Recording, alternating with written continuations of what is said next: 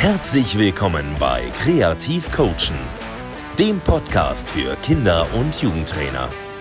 Lerne Neues von spannenden Gästen und erweitere dein Coaching-Repertoire.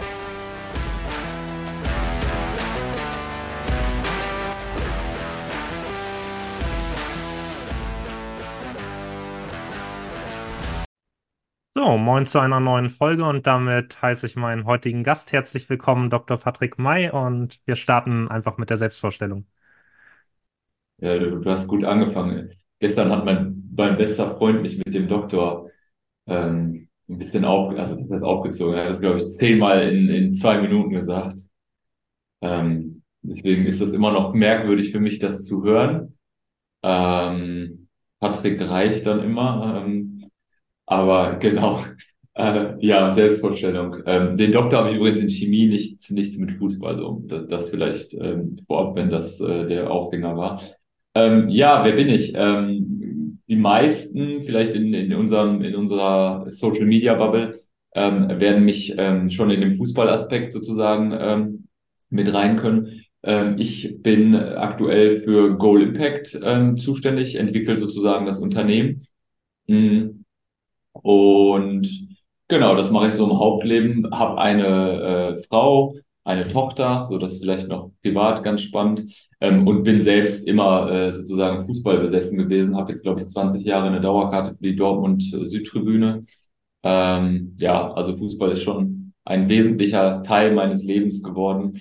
Ähm, und ich glaube, ähm, was mich äh, vielleicht zudem noch immer ausmacht, ist, dass ich sehr gerne sehr intensiv äh, über Dinge nachdenke und noch ein, ein Gläubiger von der Idee der Wahrheit bin. Ähm, und ähm, die beiden Welten versuche ich so ein bisschen zu vereinen.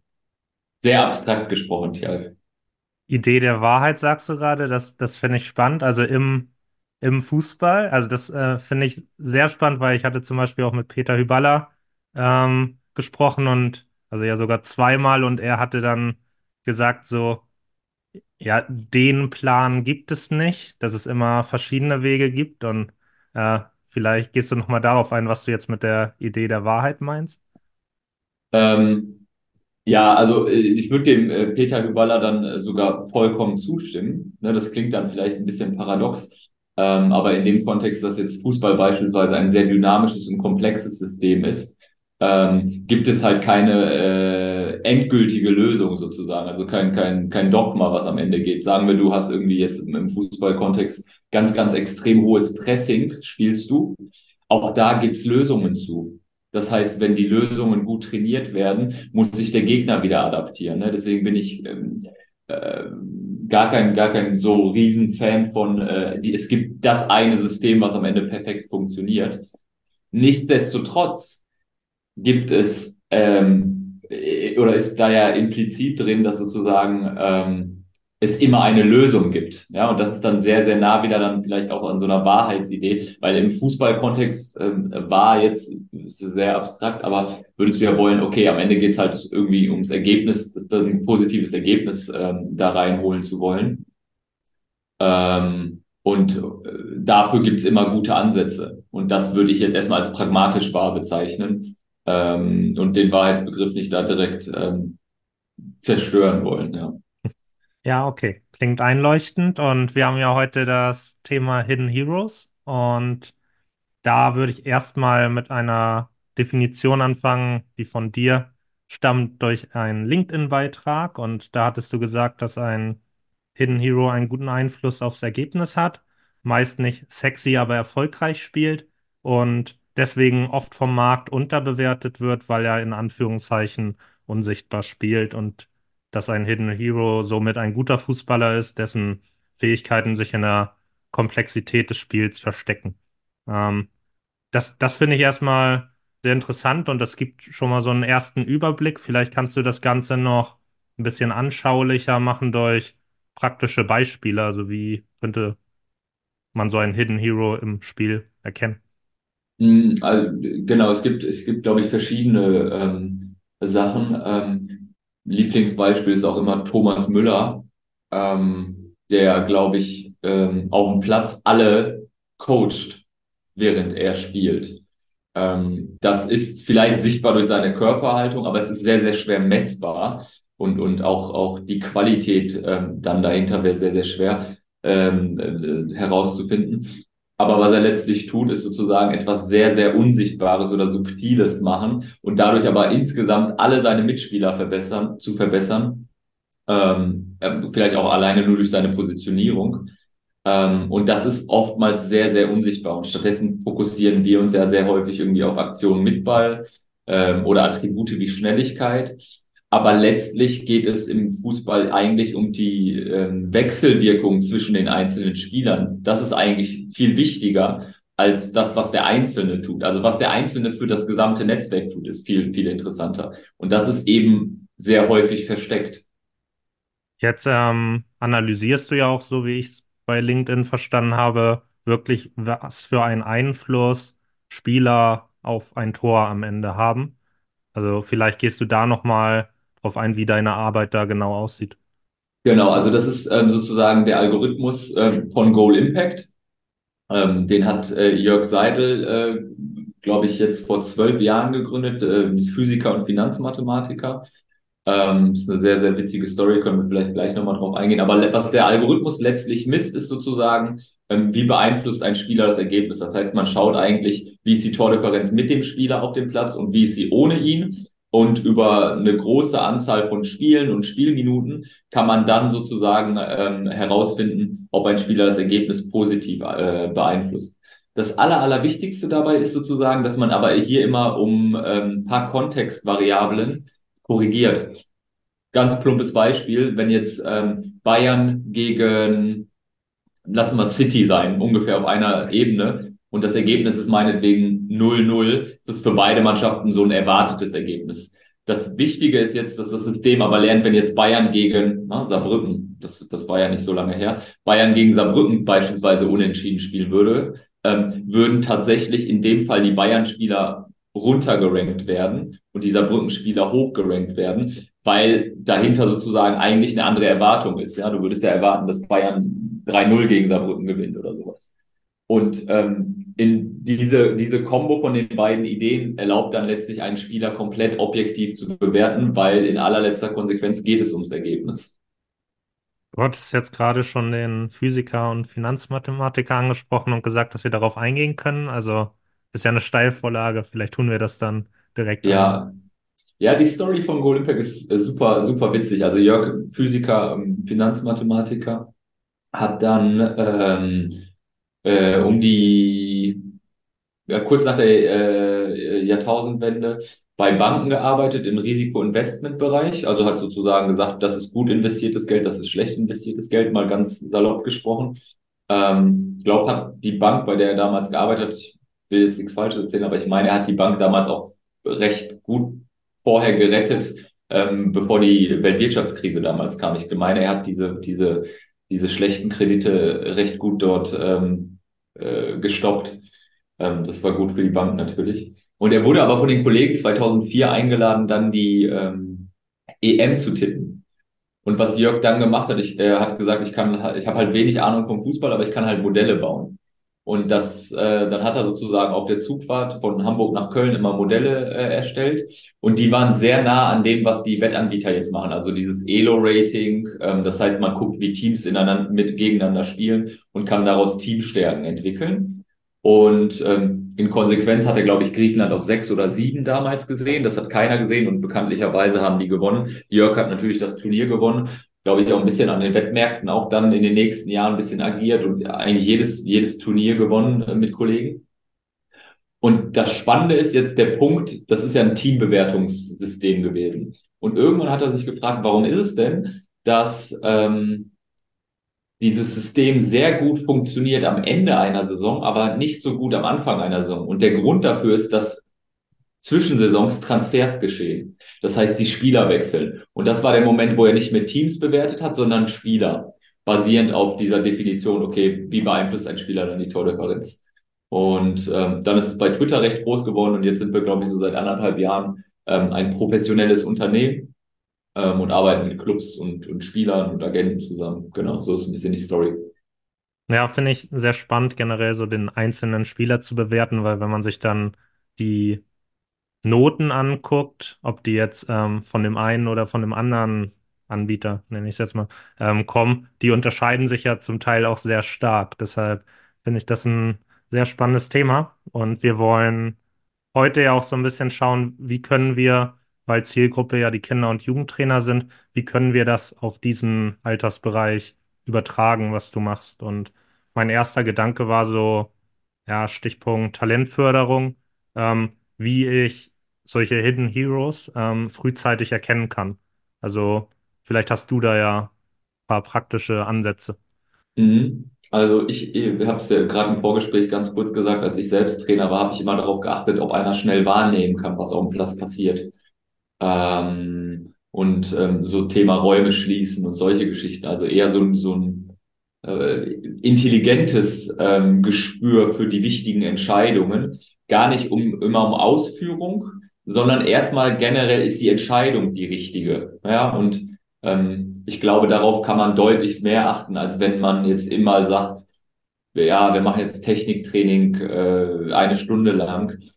Du wirst halt bei einem 16-Jährigen nicht oder 14-Jährigen nicht mehr das die die die krasse Technikkompetenz ähm, entwickeln können. Klar, immer Verbesserung, aber es wird kein kein du wirst mit einem mit einem äh, du wirst einen durchschnittlichen Techniker nicht mehr zu einem Messi machen können mit 14. Das ist unmöglich.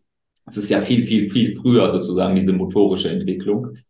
Ähm, und ich habe halt immer so den Wert äh, sehr darauf äh, gelegt, okay, werden denn die richtigen Entscheidungen getroffen? Ne? Und ähm, das ist eine schwierigere Frage, aber die wichtigere Frage. Und ja, oder vielleicht gehen wir darauf erstmal nochmal ein. Wie siehst du denn dann, wenn du sagst, die Spielintelligenz, würde man es ja nennen, ist wichtiger als die Technik? Wie siehst du dann die Hierarchie von den beiden Kompetenzen im Vergleich? Du sagst, Spielintelligenz steht über Technik, aber mhm. welchen Stellenwert hat dann Technik für dich genau im Fußball? Ähm, ist ein ausführendes äh, Werkzeug eigentlich. Ne? Aber ich kann mit einer schlechten Technik trotzdem sehr, sehr gute Sachen bewirken. Also auch wieder Thomas Müller bleibt. Ich meine, gute Technik, sehr gute Technik sogar, nur un sehr unkonventionell. Aber ähm, äh, es geht um, äh, um, um pragmatisch, also die Technik muss nicht schön aussehen, wenn es darum, wenn, wenn die Konsequenz dann die richtige ist. Also ob ich den Ball mit dem Rücken irgendwie ähm, mache ähm, oder, oder wirklich klar sauber mit dem Fuß spiele, ähm, ist le in letzter Konsequenz sozusagen dann egal. Ne? Es geht dann eher sozusagen, der muss in diesen Raum. Wie er das dann macht, ob es wirklich völlig verrückt aussieht mit einem Oberschenkel, ähm, ist dann, dann wirklich äh, wurscht. Ja, das, so würde ich es zum Beispiel beschreiben. Das finde ich auch einen wichtigen Punkt bei Technik, dass es eben zweckdienlich sein muss, dass Exakt. es nicht um ja, das Ästhetische im Fußball geht bei der Technik. Ähm, aber nichtsdestotrotz, das ist ja eigentlich nur eine Definitionsfrage. Dann ist ja ist dennoch ah, wichtig, ja. dass ich mit der Technik diesen Zweck erfülle. Ne? Also das, ja, deshalb, genau. das ist ja immer so eine so eine große Diskussion. Ähm, was was steht über dem anderen? Ist das gleichgeordnet? Aber ich finde immer ganz wichtig, sich bewusst zu machen, dass eben, und das wird deine Aussage so ein bisschen stützen, dass die Technik ja am Ende der Kette kommt, dass es dann die Ausführung einer Entscheidung ist. Und wenn es schon vorher in dieser Aktionskette scheitert, dann leidet natürlich alles danach. Deshalb, ähm, das genau. finde ich, wird deine Aussage auch nochmal ja, ein bisschen untermauern. Ja, der, der Begriff des Zwecks war jetzt, glaube ich, super, ähm, weil der das sozusagen macht und der Zweck impliziert, dass es eigentlich eine Hierarchie von, von ähm, ja, Entscheidungen gibt, aber auch, auch sozusagen Wertigkeit in den Aktionen. Und die ultimative Wertigkeit ist das Tor oder das Gegentor zu verhindern. Ne? Also das Tor zu schießen oder das Gegentor zu verhindern. Und jetzt ist es natürlich sehr, sehr schwer, weil Fußball ultra dynamisch ist. Aber im Prinzip ist das der ultimative Zweck. Das heißt, ähm, die Aktionen und Entscheidungen eines Spielers müssen immer in diese, äh, auf dieses Ziel ausgerichtet sein, sozusagen. Ne? Ähm, aber das ist natürlich komplex, weil man könnte jetzt sagen, ja, das heißt dann immer, man will so schnell wie möglich, so nah wie möglich ans gegnerische Tor kommen, dann würde man immer einen langen Ball spielen. Das ist es ja nicht so. Ne? Also es ist, es ist schon, schon recht komplex, aber jetzt eine klare Regel, die ich meinen Spielern immer zum Beispiel angelegt habe und dann habe ich gesehen, versteht der Spieler das recht schnell. Okay, ähm, im Jugendfußball ist ja auch so sehr ballorientiertes Verteidigen. Und dann habe ich immer gesagt, nee, nee, nee, ich will, dass um in den 16er eigentlich keine Gleichzahl ist oder also dass wir dort immer Überzahl haben. Das heißt, um solche Geschichten wie Verzögerung. Es geht mir gar nicht darum, den Ball in gewissen Zonen zu gewinnen, sondern eher eine andere Zone zu beschützen. Terzic hat es letztens bei Dortmund irgendwie kritisiert, dass die Innenverteidiger viel zu häufig grätschen. Ist absolut richtig, weil der Innenverteidiger muss eigentlich immer zusehen, dass er im 16er präsent ist, wenn es zum Torabschluss kommt. Wenn er aber irgendwo vorher gegrätscht hat, ist er raus aus dem Game. Das heißt, es geht eigentlich immer darum, ähm, so Wahrscheinlichkeiten zu beeinflussen. Ne? Und wenn ich aus, äh, weg vom Spiel bin, habe ich sozusagen immer Unterzahl. Du hattest jetzt schon ähm, ja die Spielintelligenz als ein Merkmal von Hidden Heroes ja, herausgearbeitet. Ähm, jetzt fände ich noch spannend, sich anzuschauen, ähm, wie das praktisch bei so einer Sichtung aussehen könnte. Also es gibt ja zum Beispiel die DFB-Stützpunkt-Sichtung ähm, und es gibt genauso natürlich, dass Spieler Probetrainings in Nachwuchsleistungszentren machen. Also das wären jetzt so die zwei typischen Sichtungssituationen für mich und dann natürlich auch vielleicht den ja, Trainer im kleinen Amateurverein, der einen Spieler über einen längeren Zeitraum dann natürlich auch sieht, wie der dann vielleicht auch erkennen kann, okay, das ist einer, den ich mal vorschlagen könnte. Also gibt es da nur die Möglichkeit, ähm, einfach darauf zu achten, dass man jetzt zum Beispiel auf diesen Punkt Spielintelligenz besonders schaut? Oder gibt es für dich besondere Rahmenbedingungen, die man schaffen kann, in denen, also in diesem Umfeld, dass man das dann sehr gut sehen kann, was man am Ende mhm. beobachten möchte? Ich glaube, das ist ein bisschen abhängig von, mit wem man spricht.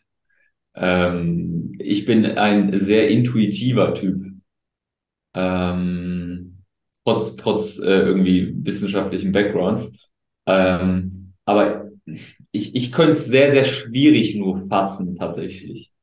Ähm, ich äh, habe halt einfach immer die Perspektive drauf, okay, ist da ein, ähm, erkennt der Spieler oder wendet er später Prinzipien an, sozusagen, die dann ähm, insgesamt den Erfolg steuern. Das heißt, ich löse mich sehr, sehr stark eigentlich von Einzelaktionen, fast komplett ähm, und kriege eher ein Gefühl dafür, ob ein Spieler sozusagen Prinzipien äh, bekommt. Aber ich glaube, es gibt auch sehr, sehr stark Trainer, ähm, die das viel strukturierter angehen. Ne? Also ich, und ich glaube, die Königsdisziplin ist es in beiden Aspekten zu machen. Ich glaube, das ist dann, wo, wo Tuchel und Guardiola wahrscheinlich ähm, fantastisch sind, weil die beide Welten irgendwie bedienen können. Ne? Ähm, aber mich würde interessieren, weil, wie gesagt, ich habe es ja gesagt, das ist fast so ein Gefühl so. Ähm, wie würdest du das denn sehen? Ähm, ja, also ich finde in so einer Sichtungssituation immer wichtig, also viel in Spielformen zu arbeiten, ähm, weil ich der Meinung bin, dass in so einer, also man kann auch natürlich nochmal irgendwie eine isolierte Form drin haben, wenn man jetzt zum Beispiel die Torschusstechnik besonders nochmal sehen will, besonders oft und es einem einfach nur um diese motorische Ausführung geht, dann finde ich das ähm, sinnvoll. Ansonsten würde ich aber den Schwerpunkt auf kleine Spielformen legen, einfach damit der einzelne Spieler möglichst oft sich zeigen kann. Mhm. Und ähm, ja, dass ich dann diesen spielnahen Kontext habe. Das, das finde ich wichtig und dass man sich natürlich irgendwie vorher ein System überlegt, wie kann man besonders gut auf den Einzelnen schauen. Also bei mhm. diesen DFB-Stützpunktsichtungen, dann hast du ja irgendwie, keine Ahnung, vielleicht drei, vier Trainer und dann sind da, was weiß ich, 50, 60 Spieler und die musst du ja auch erstmal beobachten, also sich vorher diese Gedanken zu machen, auch ja auf verschiedene Felder verteilt. Wie sehe mhm. ich jetzt möglichst viel von dem einzelnen Spieler? Das ist, glaube ich, so mhm. die Herausforderung, die man da hat. Mhm. Und, und ich glaube, worauf ich achten würde, definitiv, dass es mir jetzt gerade kommt, ist dann im Endeffekt auch eine Adaptivität, weil als Trainer weiß ich es ja besser, äh, hoffentlich nicht immer, aber äh, das war mein Problem in der, in der, in der, äh, im, auf dem Kreisliganiveau. Ich wusste es meistens leider besser als die Trainer, aber das ist ein anderes Thema. Ähm, aber wenn ich es als Trainer besser weiß und sozusagen einen Ratschlag gebe ne, und ein Prinzip erläuter, wie schnell adaptiert der Spieler das sozusagen nicht nur in der Szene, da würde ich sozusagen im Einzelfall sagen, aber wie schnell kann er das generalisieren? Und letztlich, wirklich letztlich, und das ist für mich der größte Scherz eigentlich im Profifußball jetzt, korreliert das extrem stark tatsächlich auch mit dem IQ. Und deswegen ist es für mich fast ein Witz, dass IQ wenig bei Profivereinen eigentlich abgefragt wird. Das ist tatsächlich sehr, sehr äh, mager bislang. Das, das finde ich nochmal einen spannenden Punkt, auf den können wir gleich auch auf jeden Fall nochmal eingehen. Also was ich bei der Adaptivität ähm, spannend finde oder auch ja deshalb gut ist, dass du ja verschiedene Spieler hast, die aus unterschiedlichen Vereinen kommen, mit sehr verschiedenen Trainern, ähm, die auch noch nicht äh, gleich lange Training und Spielerfahrung haben. Das heißt, du weißt ja gar nicht, was hat der Spieler jetzt überhaupt schon an Input von seinem Trainer bekommen.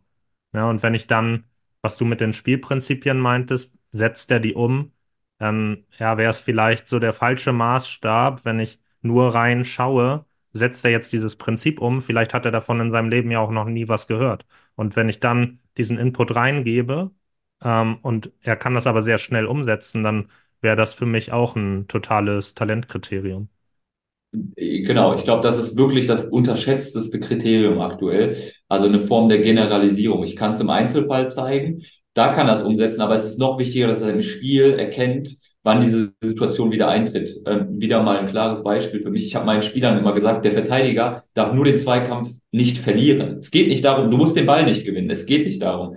Du darfst den Ball nicht, äh, du darfst den Zweikampf aber nicht verlieren. Was heißt verlieren? Der Gegner ist hinter, also der ist an dir vorbeigekommen. Ja, und du kommst nicht mehr, du kannst nicht mehr, du bist nicht mehr im Laufduell oder sowas.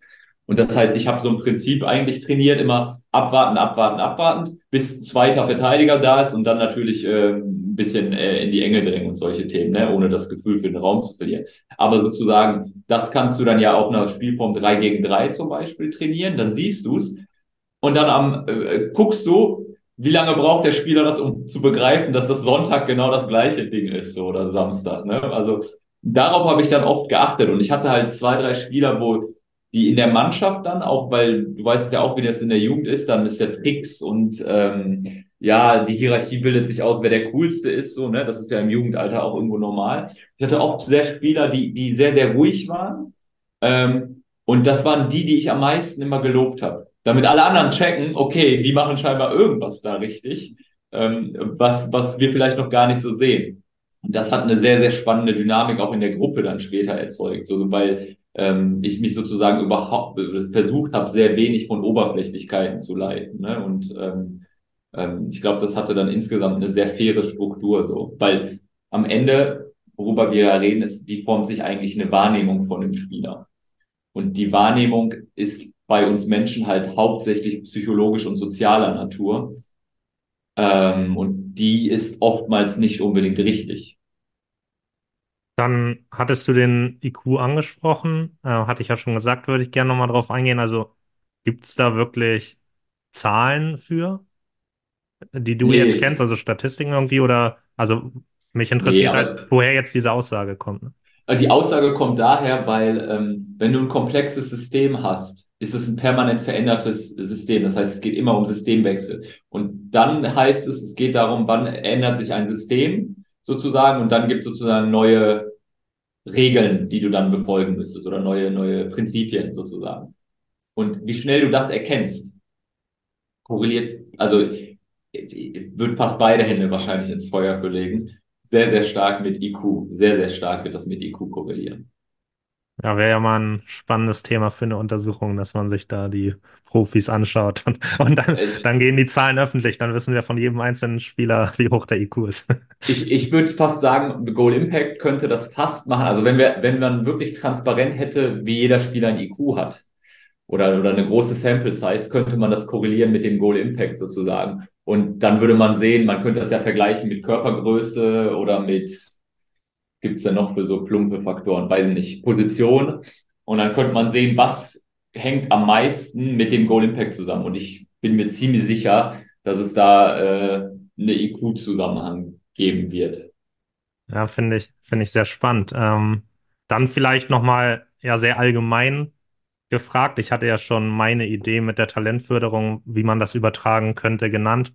Vielleicht hast du noch weitere Ideen, wo du sagst, da kann man eure Arbeit auf den Kinder- und Jugendfußball noch übertragen, da kann man da Nutzen draus ziehen. Genau, also der zweite Aspekt wäre ja, dass wir haben jetzt sehr viel über Einzelaspekte halt gesprochen und ich glaube, anfangs hatte ich halt eben diese Wechselwirkung gesehen. Ähm, das ist noch schwieriger zu messen, das ist quasi fast gar nicht mehr zu messen. Ähm, aber so zu sehen, mh, es gibt ja oftmals, äh, also wenn ich jetzt ein, ein linker Verteidiger bin bin ich sozusagen recht schnell verbunden mit dem linken Mittelfeldspieler, bin mit dem Sechser verbunden und mit dem linken Innenverteidiger. Also das sind so meine nächsten Positionen. Und dann muss ich mir angucken, wie gibt's, ähm, wie sind die Wechselwirkungen zwischen diesen Positionen. Ähm, das heißt, habe ich per se immer eine Instabilität, wenn dieser linke Verteidiger mit diesem Innenverteidiger zum Beispiel spielt. Ne? Also weil der linke Verteidiger jetzt extrem weit hochschiebt und der Innenverteidiger ist eher so der Stehende, und dann ist der Raum zum Beispiel sehr groß. Das heißt, ich muss ein bisschen auf so ein Gefüge zwischen den ähm, Teilen achten. Und wenn es jetzt wieder auf Talentförderung überträgst, ist es sozusagen ein, ein guter Spieler würde das selber schon sehr, sehr stark erahnen. Das heißt, wenn ich jetzt, und im Jugendfußball ist es wenig ausgeprägt, aber gibt es ja oft, irgendwie rennen alle dann nach vorne, dann ist die Innenverteidiger bleiben hinten stehen und dann hast du 50 Meter Raum. Und wenn du einen guten Spieler hast, dann wird der sagen, ach, ich renne jetzt nicht noch vorne, sondern ich bin der, das Bindeglied, damit ich, wenn der Ball abgefangen wird, der Erste bin, der den, der sozusagen den Gegenangriff nach außen lenken kann. Ja, und fünf Sekunden Zeit gewonnen. Und dann könnten zwei, drei andere nachkommen. Darauf zu achten ist schwer, aber das ist, glaube ich, eine sehr, sehr, ja, es ist, es ist, glaube ich, sehr wichtig, sehr wichtig, einfach für solche Themen einen Blick zu entwickeln. Ähm, bei den Wechselwirkungen finde ich jetzt noch spannend, also bei Wechselwirkungen zwischen den verschiedenen Spielern spielt es ja auch nochmal eine Rolle, ähm, ja, mit welchem Mitspieler ich gerade spiele. Das, das fände ich jetzt irgendwie auch nochmal spannend, ähm, ob ihr da zu, ja, auch Analysen habt, wenn dann ein Spieler den Verein wechselt, ähm, inwiefern sich dann auch sein Spiel zum Positiven oder Negativen hin verändert, dadurch, dass er einfach einen anderen Mitspieler hat, der nochmal andere Fähigkeiten mitbringt.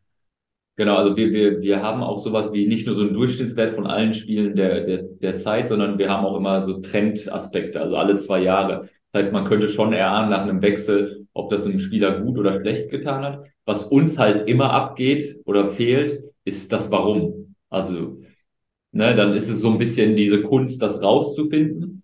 Ähm, aber man kann das messen tatsächlich. Man könnte das messen sozusagen könntest Spieler in drei verschiedene Kontexte packen über zwei Jahre und dann sehen, unter welchem hat er am besten performt. Ähm, und und ähm, wenn das äh, signifikant ist, würdest du es sehen, ja. Wir sprechen ja jetzt viel über Daten und ich hatte gesehen, dass du auch einen Beitrag dazu verfasst hast, also der sich kritisch mit Daten auseinandersetzt, dass die eben auch ein ja täuschen können, wenn ich das jetzt richtig in Erinnerung habe, wenn man eben zu viel Daten sammelt, also mehr Daten ist nicht gleich besser. Also vielleicht gehst du nochmal auf diesen Punkt ein, weil ich das letztens auch in einem Interview gesehen habe. Da ging es dann, ähm, ja, ich nenne jetzt nicht die Firma oder so, aber da ging es dann eben so um athletische Daten, die man da sammeln kann. Ja, ähm, ja. Und dann hieß es da halt auch, dass ähm, ja die, immer die Frage ist, was mache ich überhaupt mit den Daten? Also ich muss sie dann ja auch irgendwie verwerten und dass das vielleicht nicht immer gegeben ist ja, in, in den Daten per se steckt ja noch keine Wertung. Die sind ja nur eine Beschreibung von etwas.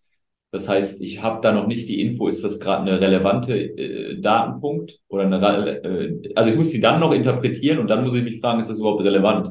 Ja, also ähm, sagt mir das überhaupt was aus? Und athletische Daten ist tatsächlich mein absolutes Lieblingsthema.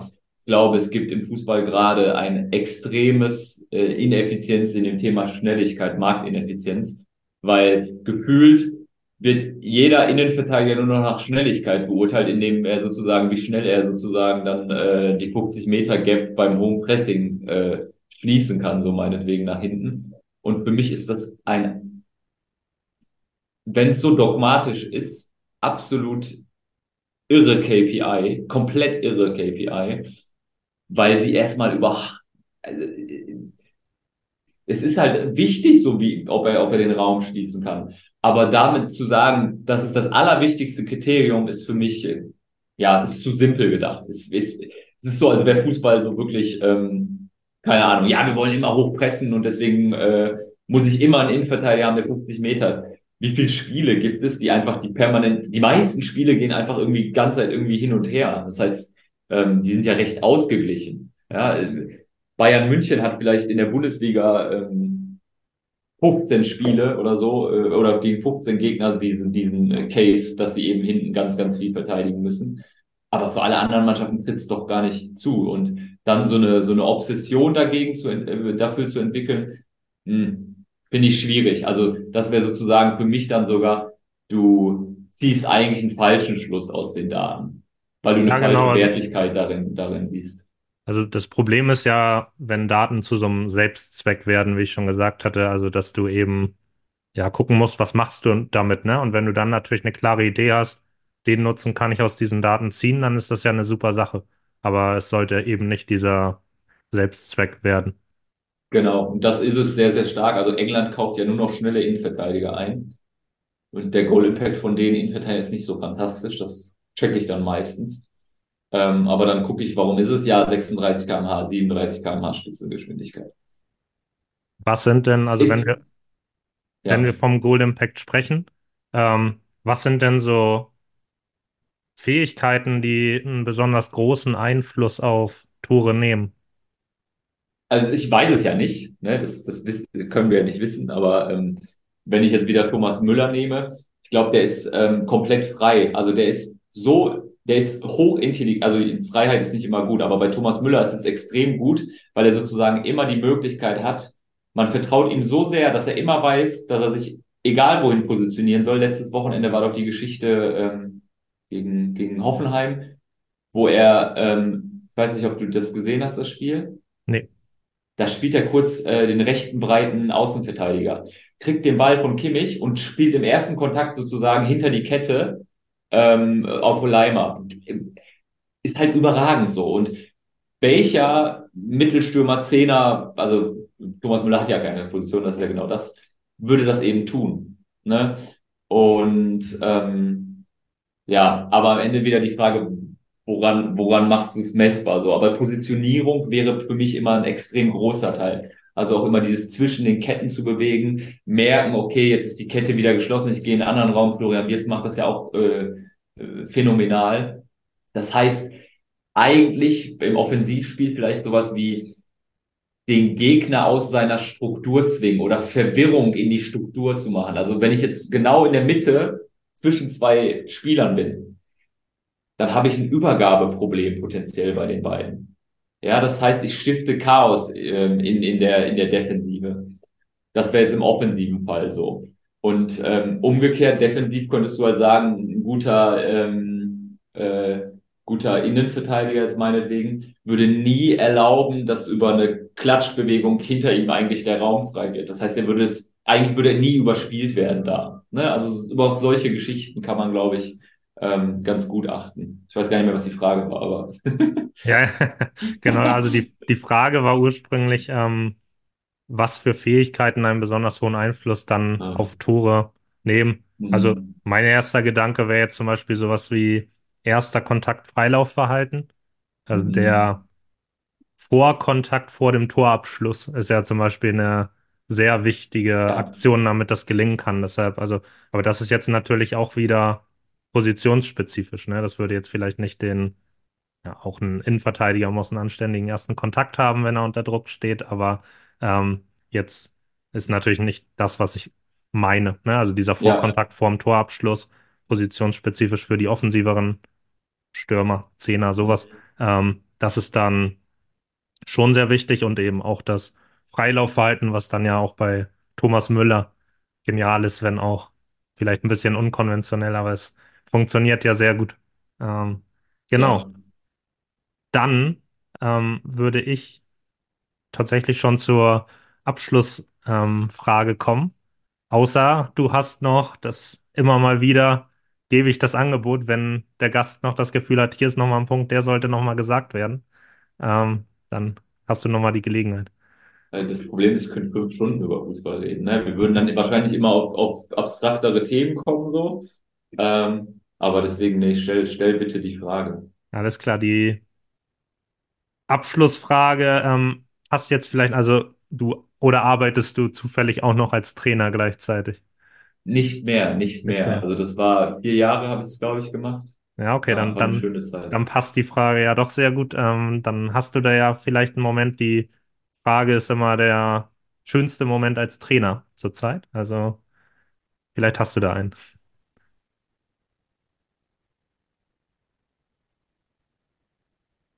Aber ich habe ein paar.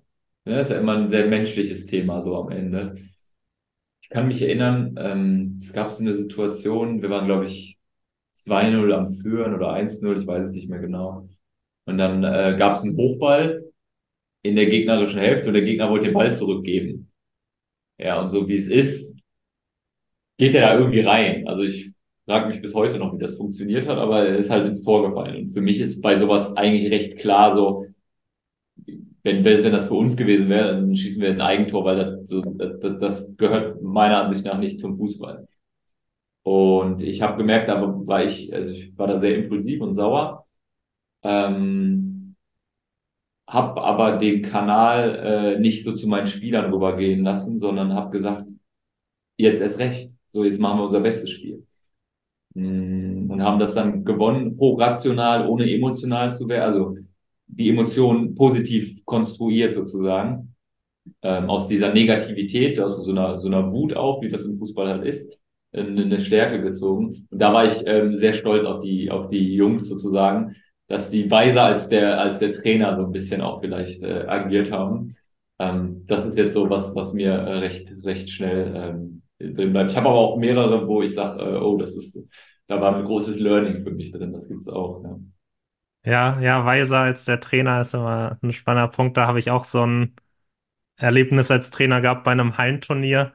Ich weiß gar nicht, es war 30 Sekunden oder noch weniger vor Ende. Wir kriegen das Gegentor zum 2 zu 1. Und ich denke, ja, okay, das Ding ist ja jetzt durch. Ähm, die haben sich so schnell den Ball geschnappt, nochmal den Gegenangriff gestartet und noch das 2-2 irgendwie gemacht. Das ging so schnell, da hatte ich gar keine Zeit, mich noch über das Gegentor zu ärgern. Da haben wir schon wieder den Ausgleich gemacht. Also ja, wenn ich, solche Momente sind dann natürlich sehr cool, wenn die Spieler ein bisschen schneller denken als der Trainer. Ähm, mhm. Von daher, ja, cooles Beispiel. Ähm, dann erstmal danke, dass du dir heute die Zeit genommen hast. Und auch nochmal für die Zuhörer. Ich habe noch einige Zusagen von neuen Gästen. Das heißt, da erwarten euch noch weitere spannende Folgen und dann hören wir uns beim nächsten Mal. Ja, vielen Dank und äh, gerne wieder. Oder ich lade dich gerne auch mal zu unserem Podcast ein. Ah, gerne, gerne.